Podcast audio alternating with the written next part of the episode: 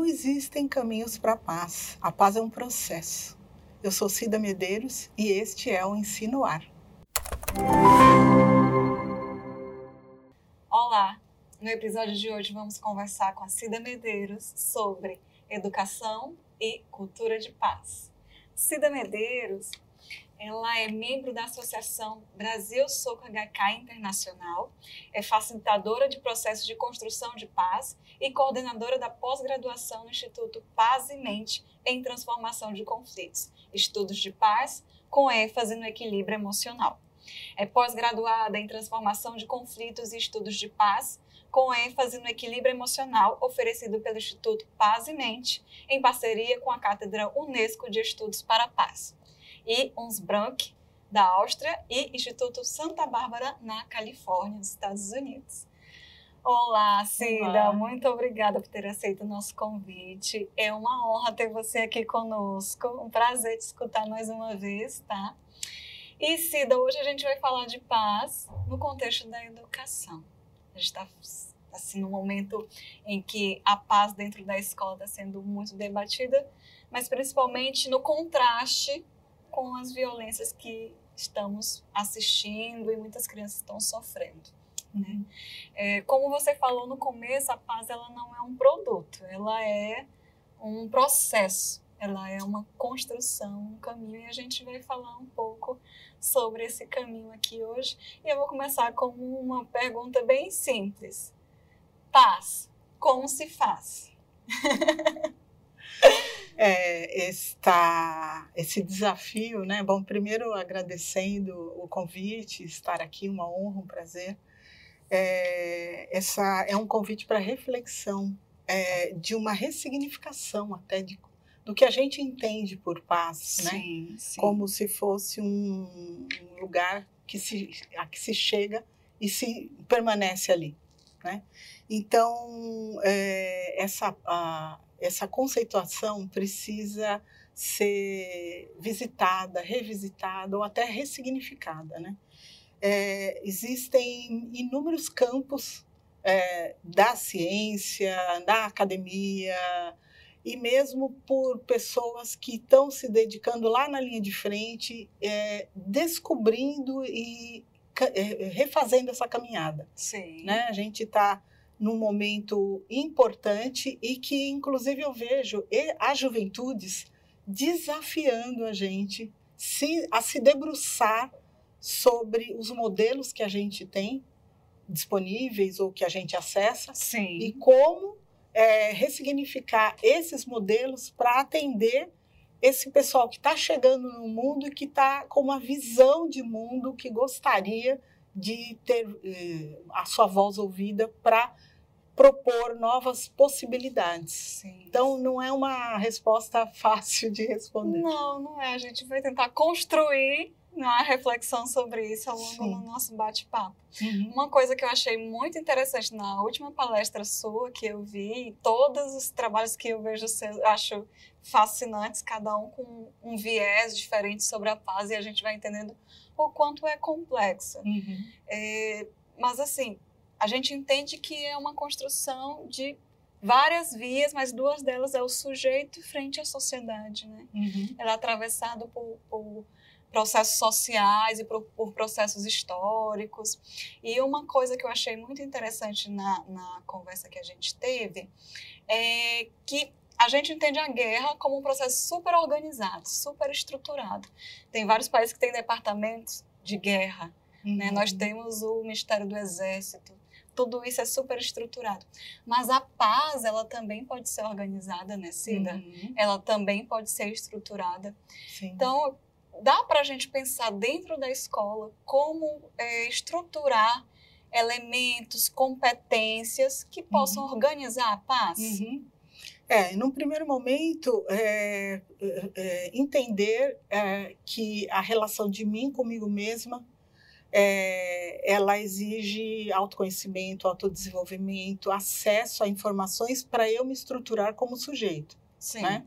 Então, eu, por aí passa a autorregulação emocional, né, que infelizmente algumas pessoas ou uma boa parte da população não, não sabe como se autorregular. Sim. Então, as reações intempestivas, né, que acontecem é, cotidianamente. Então, eu comigo mesma, eu com as pessoas ao meu redor, é, eu não preciso necessariamente é, responder ao meio se ele é violento. Eu tenho essa opção, mas muitas pessoas não sabem que elas têm essa condição de construir formas de responder mais qualificadas. Sim. Então, é, tem uma série de desafios para a sociedade munir as pessoas de informações para que elas possam é, colocar sua voz no mundo, né?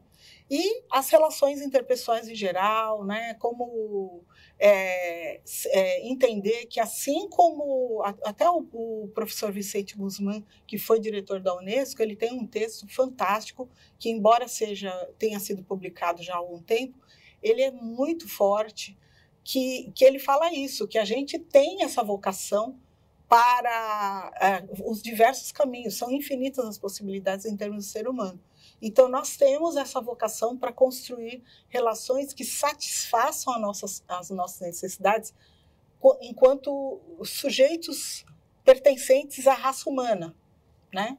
E é, em relação interdependente com toda a biosfera, né? Então, tem vários autores, tem o Maturana, tem o professor Vilela e vários outros que tratam disso, né? A árvore do conhecimento do Maturana e do Vilela falam Sim, é sobre é lindo, isso, né? né? Maravilhoso. É uma figura estruturante, inclusive, não é, uhum. Cida?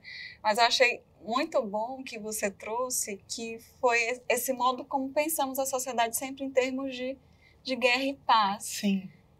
De paz negativa e paz positiva. E realmente, nós, nós medimos os índices por índices de violência na cidade, a gente não mede por índices de paz positiva, Sim. né? É, historicamente, é, até o professor Vicente Guzmán fala isso, é, se media, se falava em paz pelo que não é paz, Sim. né?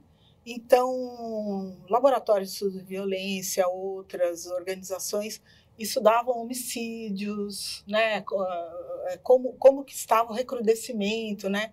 Das relações, dos impactos.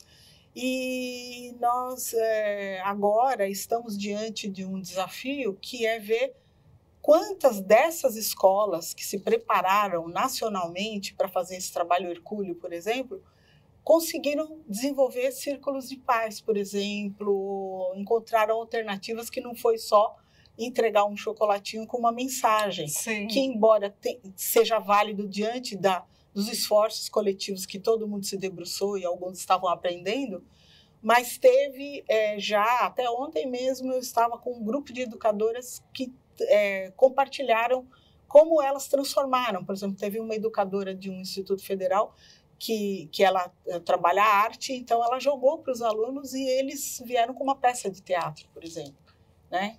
Então, assim, existe essa possibilidade de ativar nas pessoas esse caminho natural que já é nosso, que é a busca de bem-estar. Né? Então, às vezes, em nome da busca do bem-estar, eu posso recorrer à violência, mas ela é só uma estratégia. Né? Ela é um, um recurso que eu disponibilizo na hora para resolver algo que está me incomodando demais. Mas se eu souber que o repertório é muito maior do que isso, eu posso é, fa é, fazer mão de outras estratégias para me atender e, e não causar mais danos, às vezes, em cima de uma situação. Sim, sim. E, e é um viés de educação que a gente discute muito pouco, né? Uhum. Você traz esses dados da, da Unesco e você traz informações muito preciosas, como, por exemplo, aquela tabela de necessidades universais. Uhum. E analisando, lendo, entendendo melhor aquela tabela, eu vi que, por exemplo, as pessoas, para se sentirem é, bem, satisfeitas, no estado de bem-estar, elas precisam é, satisfazer aquelas necessidades universais e uma delas é compreensão. Uhum. E ali eu vi que tinha o direito à literatura, o direito à educação, uhum. tudo previsto nesse plano de promoção do bem-estar para promoção da paz também, uhum. não é, Cida? Então, tudo isso vem junto com aqueles valores que você estava falando, valores positivos integrados à paz, mas a gente sabe que também existem valores que são valores de violência. A gente fala que a, a escola está uma crise de valores que não tem valores. Mas a gente sabe que existem grupos que promovem valores que são negativos. Uhum. Como é que a gente pode pensar a escola como esse lugar de promoção de valores, de direitos, de cultura de uhum. paz? Tem uma, uma reflexão anterior a isso, que é o que, é valor e o que não é. Sim. Né? Então, é, a própria formulação da Unesco, ela começa dizendo que se a paz existe na mente dos, dos homens, né, é na mente dos homens e mulheres, depois eles reformularam que só estava homens, né? Então, é, significa que, que existe uma cultura, nós somos meios da cultura, né? Em que é, é, qualquer ser vivo busca bem-estar. Né? Então, é, para é, atender essas necessidades humanas universais de sustento, né, de liberdade, autonomia, eu, existem algumas estratégias que, para atender essas necessidades, é, elas podem me beneficiar e beneficiar outra pessoa, ou é, eu posso momentaneamente me sentir aliviada, conseguir comer, por exemplo, eu pegar esse exemplo, sustento, eu posso ter a estratégia de me alimentar com uma salada, de me alimentar com fast food ou até de roubar alimento. Né? Então, dependendo da estratégia que eu utilizo para atender aquela necessidade humana universal, que a princípio não entra em conflito com nada, eu falar, ah, eu estou com fome, por exemplo, não não ofende, não, não afeta, né? Oh, tô, estou com sono, né? Estou sentindo desejo de liberdade. A maior parte dos conflitos hoje no planeta são em nome de autonomia e liberdade, né? Então, assim, é, o esforço coletivo para transformar, por exemplo, violência em valor constrói que tipo de sociedade, né? É, é, é esses sujeitos eles, eles se sentem plenamente atendidos nas suas necessidades básicas, né? Então, é, é esse, esse tipo de reflexão importante, porque, assim, a, a, a priori, as, o, os seres vivos buscam estar num lugar de paz, de tranquilidade, de atendimento às suas necessidades, né? Mas mesmo pessoas que vivem em condições muito precárias, elas encontram caminhos para burlar, por exemplo, se ela não come todo dia Sim. ou não come três vezes por dia, né? Ela encontra meios de equilibrar com outros recursos internos, ou, é, reforçando outras necessidades em detrimento daquela que ela sabe que daqui a pouco ela vai transformar. E esse componente é o que? A esperança, né? Uhum. Então, é, já existem estudos, é, até a professora Tatiana, lá da Unicamp, tem dado muitas entrevistas sobre essas questões da escola, e ela tem dito isso, que uma vez que, a, que a, se atinge essa esperança, essa perspectiva de continuar vivo, né, e com que qualidade, é, eu posso definir o, como é que eu vou agir no presente. Então, ah, alguns jovens, por exemplo, estão estados a resolver as questões ah, da forma violenta, é porque a, essa noção de esperança, de expectativa de vida, ela está sendo atacada. Né? Então, é, falar de paz, falar de violência tem a ver com é, não necessariamente exércitos, né? tem a ver com o cotidiano, como as pessoas se relacionam, né? como falamos, o que pensamos, como impactamos a vida do outro. Né? As pessoas silenciosas que às vezes sentem mal numa conversa, mas é, não falam e a gente não percebe que a gente está causando impactos. Então, paz é uma coisa que dá bastante trabalho, né? Mas é fascinante também quando a gente com, começa a compreender que é no dia a dia, nas relações, né? É, na busca, por exemplo, se eu não estou feliz no meu trabalho, como é que eu construo a passagem para um outro, né? Então, como é que eu construo de uma de um um jeito de viver para um outro, como é que eu negocio isso com os meus pares, com as pessoas do meu entorno, como é que eu me associo dentro de um num bairro, com uma associação, com não fortaleço um grupo, Sim. uma comunidade, né, visando o um bem comum. E mantenho isso coeso, né? Isso também é um processo de paz. Isso, é, são sempre processos, é tudo relacional. Sim. Nossa, Cida, isso é.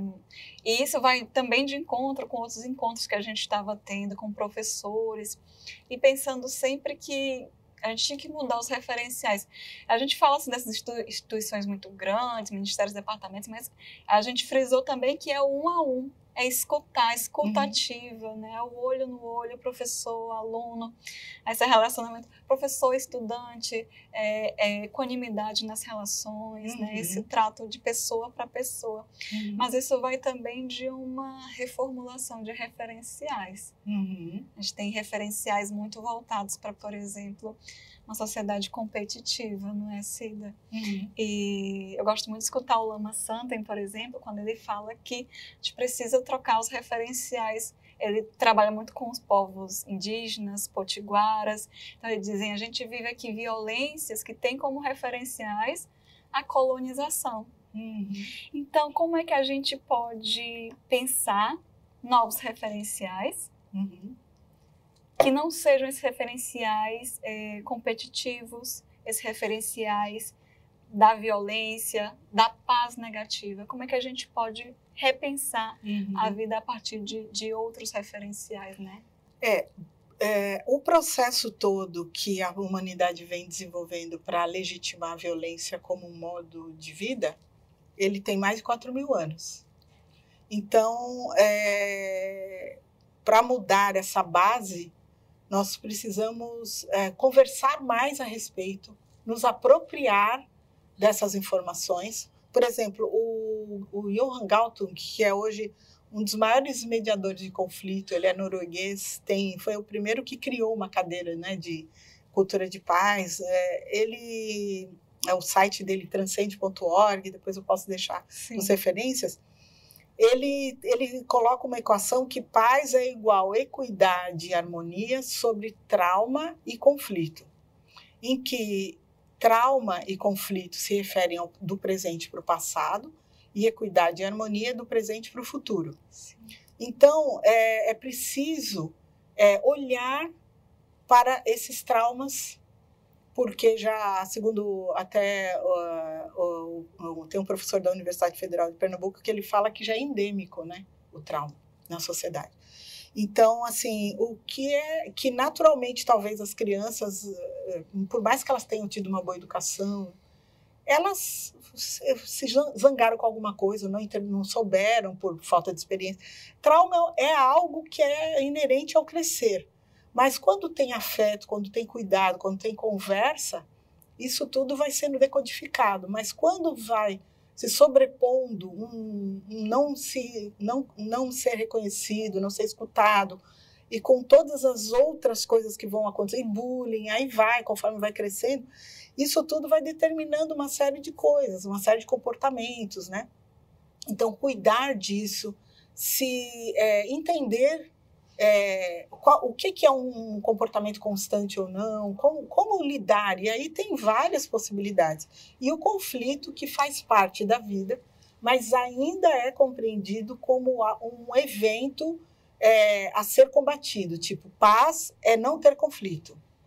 Só que é, eu, eu, essas linhas né, de estudo que eu, que eu, que eu desenvolvo que, com esses mestres, é que conflito faz parte da vida, né? Saber, ah, eu vou fazer faculdade ou não. Ah, eu vou, ah, tá, ok, vou fazer faculdade, mas vou estudar o quê? né? Então, isso já é um conflito em si, Sim. né? Então, é, é o dia a dia, né? E, e, aprender a lidar com, com o conflito como pontos pedagógicos, como oportunidades pedagógicas, como diz o professor Javier Jerez, né, lá da Espanha, que faleceu, mas que deixou um legado importante estudos, é, livros, é, pesquisas. Ele pegou uma escola inteira e pesquisou e foi observando os conflitos e é, formulando propostas de lidar com a comunidade escolar. É um livro que é o Pedagogia da Convivência, que é fantástico. Sim. Né? Então, assim, de primeiro compreender que conflito faz parte da vida e que não significa necessariamente que eu preciso tornar aquilo um evento. Eu posso me recolher, eu posso silenciar, eu posso falar depois, dependendo da ordem ou do, da intensidade daquilo, né? E aí, com isso, é, tratando né, essas, essas coisas que eu herdei, né? É, e, e, trabalhar isso no campo é, é, interpessoal e depois é, trabalhar equidade, trabalhar harmonia no sentido de, puxa vida, será que o que está por trás daquela fala daquela pessoa, né? De onde vem isso? Aí vem a comunicação não violenta que nos ajuda, né, a, a exercitar, né, necessidades, sentimentos, né? O que será que essa pessoa está precisando para ela falar dessa forma? E não, nossa, mas né, bateu, levou, ela falou e eu já respondo, né? Então, assim, felizmente, né, eu, eu, faz mais de 30 anos que eu estudo tudo isso, né? E quando começou, só tinha coisas em inglês, né? Então, era uh, até escasso o acesso aqui no Brasil. E hoje tem uma infinidade de informações pelo YouTube, livros, professores, agora com toda essa problemática aí das escolas, muitos acadêmicos estão se expondo que a gente nem sabia que eles estavam estudando aqueles temas. Hoje tem gente especializada em tolerância, sabe, em campos, né? Tolerância, é, o próprio conflito tem inúmeros autores que dão conta disso. É, né? você trouxe aqui vários livros, né, Sim. né, Cida? Uhum. É, é, comunicação não violenta, né, a imaginação moral, uhum. a cura do trauma que você Sim. falou na equação, quanto é importante trabalhar tudo isso. Trabalhos em comunidade, tem inúmeros formatos de trabalho em comunidade. É, trabalhar vítima ofensor, que a, o sistema de justiça é um dos maiores parceiros que tem da cultura de paz, porque eles têm implementado muita coisa. E eles ajudaram muito. Inclusive, uma das educadoras que esteve é, com a gente ontem no, no, nessa troca de experiências, ela é da, de Caxias do Sul, né? E ela coordena 200 escolas. Só que Caxias do Sul é pioneira na implementação de práticas restaurativas. Sim. Então, ele já tem um trabalho preventivo lá, já constante de pelo menos duas décadas. Então, ela contou como foi o dia 20, que começou duas semanas antes, organizando a rede.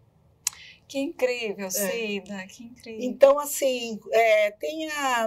É, vou lembrar daqui a pouco o nome dela, é uma filósofa que ela diz que comunidades fortes conseguem se articular na, numa, num momento de crise e trazer uma solução. E é comum nos lugares onde ela estuda, é, quando chega, sei lá, aconteceu uma catástrofe, alguma coisa, quando chegam as equipes, a, a, comunidade já se organizou minimamente, porque eles já estão fortes, já estão se falando. Isso é produção de paz. Né?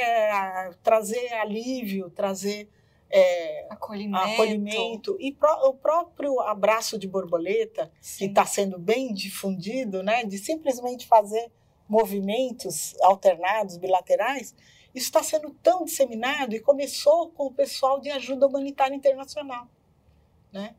E, e, e é, implementando um protocolo simples. Sim, então você pensando que um protocolo simples, implementado numa comunidade, uhum. e aquilo sendo feito com constância ao longo do tempo, gera grandes transformações, sim, né, Cida? Sim. Que lindo isso que você está trazendo para gente. Então, é isso que é, que é interessante, que hoje a quantidade de informação, de recursos, de métodos é tamanha que agora é importante espaço como esse de compartilhar, das pessoas saberem, porque a rigor, já que está aí todo um debate sobre o novo ensino médio, né? a rigor, no ensino fundamental, na creche, muitas dessas metodologias deveriam já estar nos bancos escolares é, sendo trabalhadas. Né? Então, tem já informação de outros países que é colocado na, na primeira infância. Né? E as transformações são muito reais. O próprio Sim. professor Boris, ele esteve aqui há dois ou três anos, pouco antes da pandemia, né, com o pessoal lá da, da, do professor Adalberto Barreto, né? Sim. Ele veio para falar da para falar de mutilação, de uma série de, de questões que acontecem na tá juventude. Está aumentando muito, né, né? Depois da, da pandemia. E ele defende, ele é o, tido como pai da resiliência francesa, né? Ele criou, criou a clínica do afeto lá é, em, em Paris ele defende que a primeira infância, pais é, e mães fiquem até os seis anos com a criança.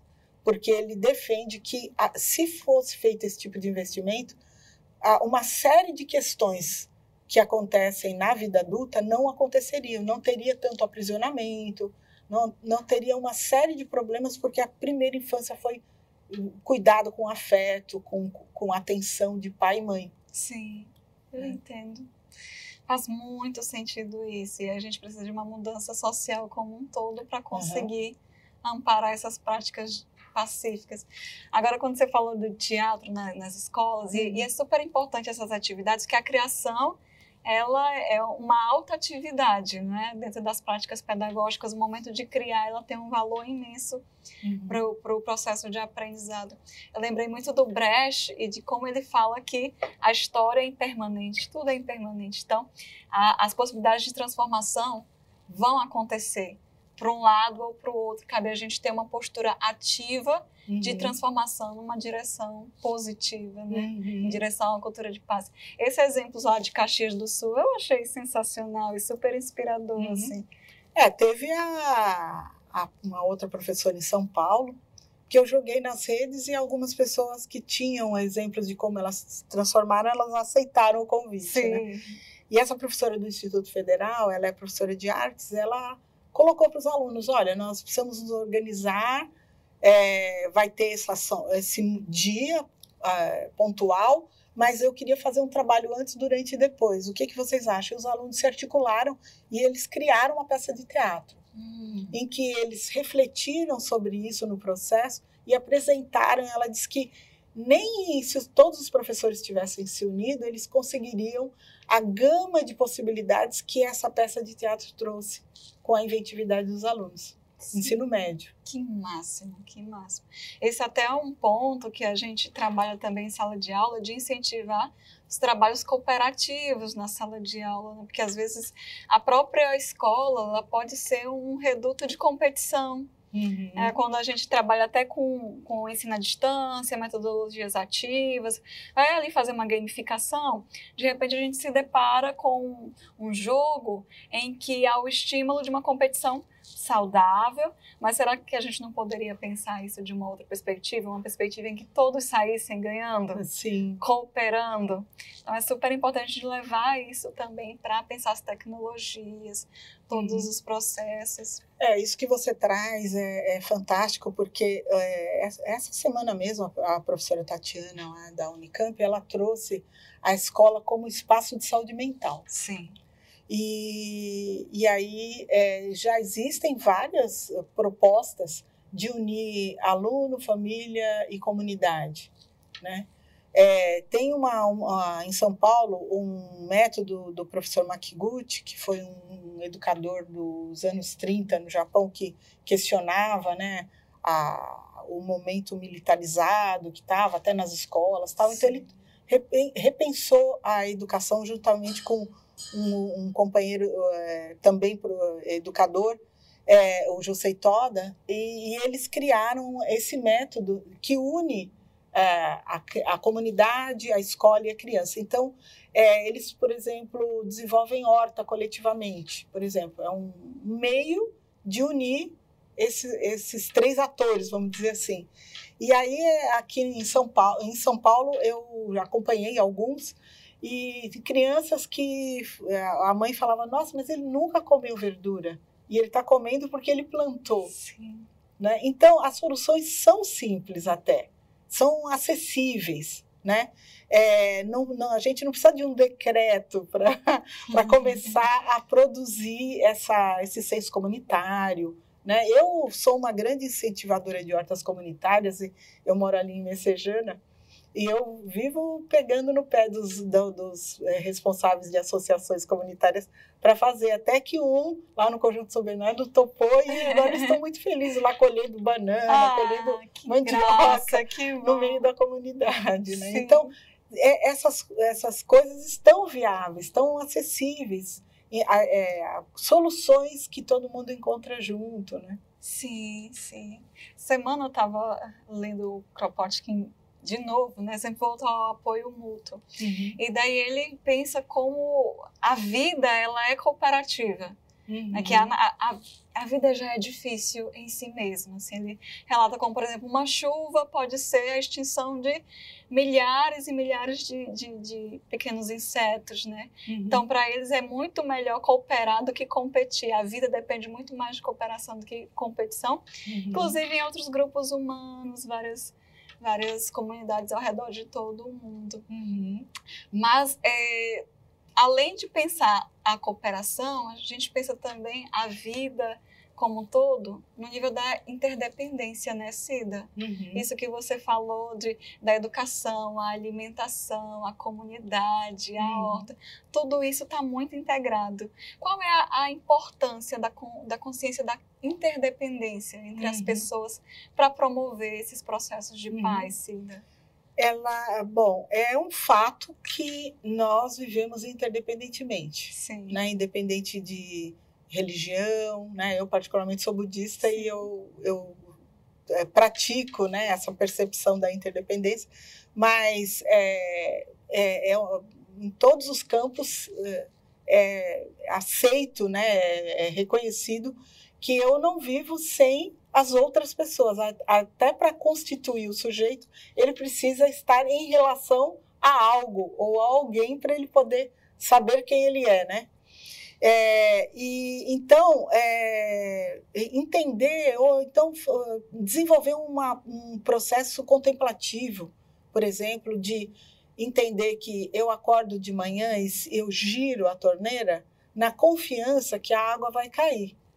Mas fazer um processo de entender mais quantas pessoas estão atrás né, dessa torneira que, que eu abro e que cai a água, ou até a própria torneira. Quem fez essa torneira, né?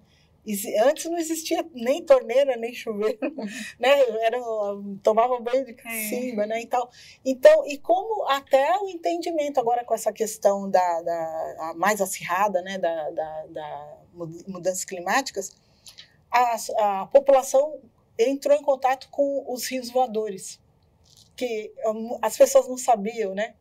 É, e aí, essa, há uns dois ou três meses, eu fui apresentada aos ventos alísios.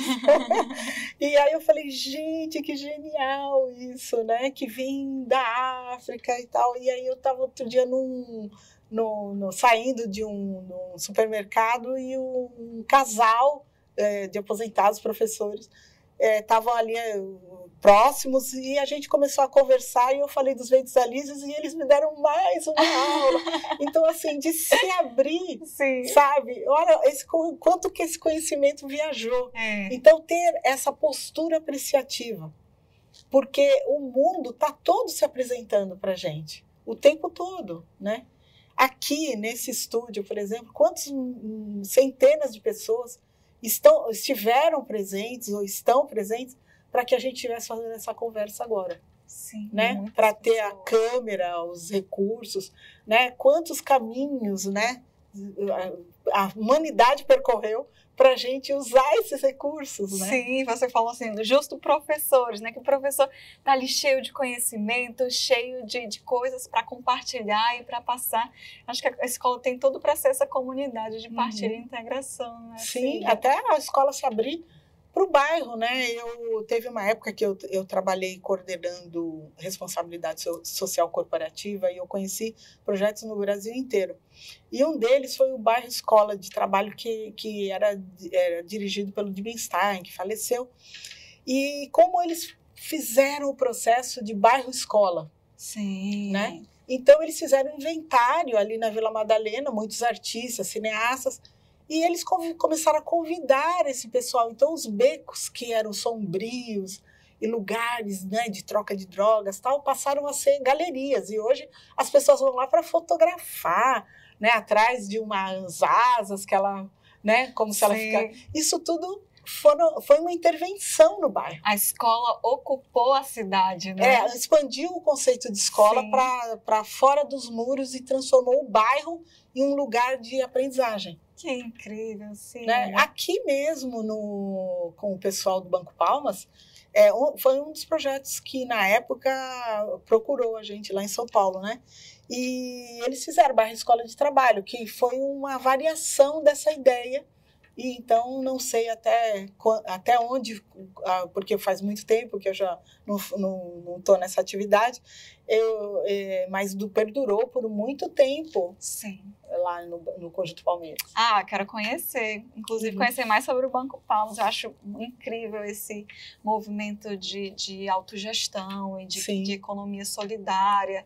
Muito bom. Só um, uma observação. O Banco Palmas, ele é uma espécie de febraban da, das moedas Massa, comunitárias. É, até onde eu acompanhei, eles, tinham, eles é, coordenavam, gerenciavam ou ajudavam a se desenvolver mais de 80 moedas no Brasil. Nossa! E as pessoas não sabem. Não disso. sabem a, a, capacidade, a potência que essas comunidades, essas organizações têm. Né? Assim, vamos ter outro encontro só para falar sobre isso, a potência das comunidades aqui Sim, no Brasil. Maravilha. Então, Cida, vamos concluir. Você quer, assim, falar algo para finalizar o nosso uhum. encontro? Que nosso tempo, infelizmente, está acabando. Poderia ficar aqui um tempão ainda conversando contigo. Passou rápido. Passou muito rápido. Olha, eu só quero convidar né, a, as pessoas que, porventura, é, vejam, ouçam, que se interessem é, em, em aprofundar a entender, porque isso melhora a própria vida, antes de mais nada. Sim. Né? E quando eu me enriqueço, eu enriqueço o mundo, né? Então, eu tive a, a honra né, de ter é, feito um, apoiado junto com um grupo, um documentário sobre Guimarães Rosa, fui entrevistar a Raquel de Queiroz, fui fazer várias coisas, e o, o, o, Guimarães falava isso, né, que a gente não deve ter medo, né, da vida, de desbravar os sertões dentro da gente e do mundo, né? Então é, é isso, a gente é, querer é, gostar de si, gostar do, do, do, da sua realidade, mesmo que ela seja desafiadora, né? Não é uma coisa de pombinhos voando, é de se jogar para a realidade, porque é, ser ser humano é ser vulnerável. E isso é, é desafiador em, em si, né? Porque nós somos frágeis, nós morremos, né? nós somos atacados, nós somos frágeis, mas nós somos, somos muito potentes também, né? Maravilha, Cida. Eu adorei, de verdade. Que bom. Eu espero que todo mundo tenha nos escutando também tenha se enriquecido muito, como eu me enriqueci dessa conversa. Muito obrigada. Bem, o nosso bate-papo fica por aqui mas o nosso diálogo continua nas redes. Siga a Fundação Demócrito Rocha no Instagram e o canal FDR no YouTube. Até a próxima!